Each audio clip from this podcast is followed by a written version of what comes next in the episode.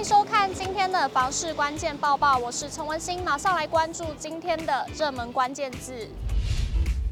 今天的热门关键字：房价指数。清华安富房价指数发布了最新一期今年四月份的统计数据，一起来看。根据清华安富房价指数揭露，国内景气成长动能依然偏弱，民众对通膨有感，再加上房贷利率回到两趴以上，使得全台各地房市现阶段景气渐趋下行，房价年涨幅已见下滑。最新一期二零二三年四月份的清华安富房价指数显示，全国房价呈现稳定的波动，各县市指数的年涨幅持续的萎缩，六都之中包括台北市年成长幅度未到一趴，高雄市、新北市、台南市的年涨幅在三趴到五趴，桃园市、台中市及新竹县市则在六趴到七趴之间。清华安富房价指数点出，台北市四月的房价指数年涨幅仅零点二八趴，虽然年成长率看似为正值，但年增率已连续七个月下滑。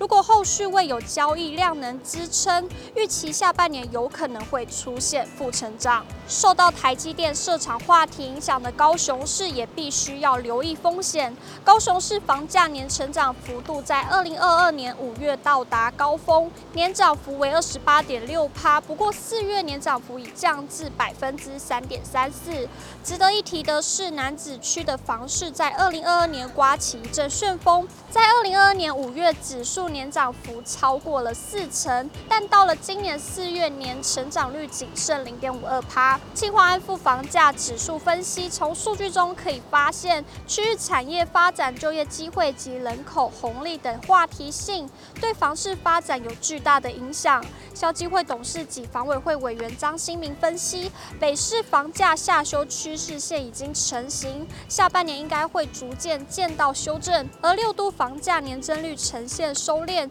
也会让有一房在手、希望无穷想象的买方趋于保守观望。不过张新明补充，另一层面，手边有闲置资金的族群，如果能找到比银行定存还高的收益型产品，还是会锁定标的购置。只是整体房市已未见上涨趋势动能，未来盘势还是会呈现量缩。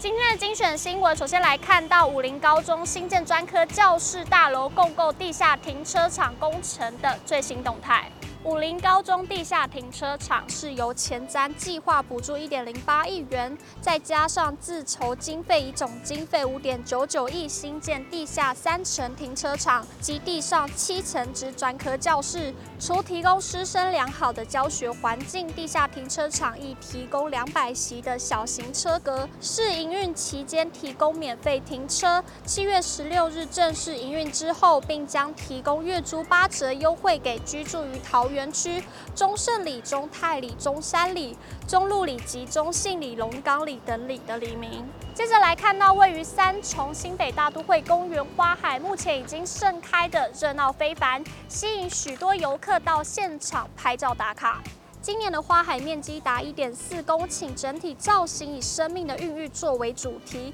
打造母亲孕育生命形貌的造型。规划了放射状地景花海及观赏步道，现场更特别设置了星星、月亮及太阳造型的互动装置，为公园盛夏增添不少趣味。今天的买房卖房，我想问有网友提问。他打算出售一间房子，目前有两间，一间是全新两房加车位，屋龄一年；另一间则是大三房加车位，屋龄二十年。两间地点都在附近，请问该出售哪一间比较好呢？有网友说，留你喜欢的就是你觉得以后没卖，自己住也开心的那间。也有网友回复，如果不是台北市，也没有要自住，一定是卖二十年的。也有网友认为要看地点，如果是非非常好的地点的话，我都不卖；如果是好的地点的话，我会先卖旧的。以上就是今天的报报内容。如果你喜欢今天的影片，请不要忘记按赞，还有分享，并且按下订阅支持我们。我们下次见。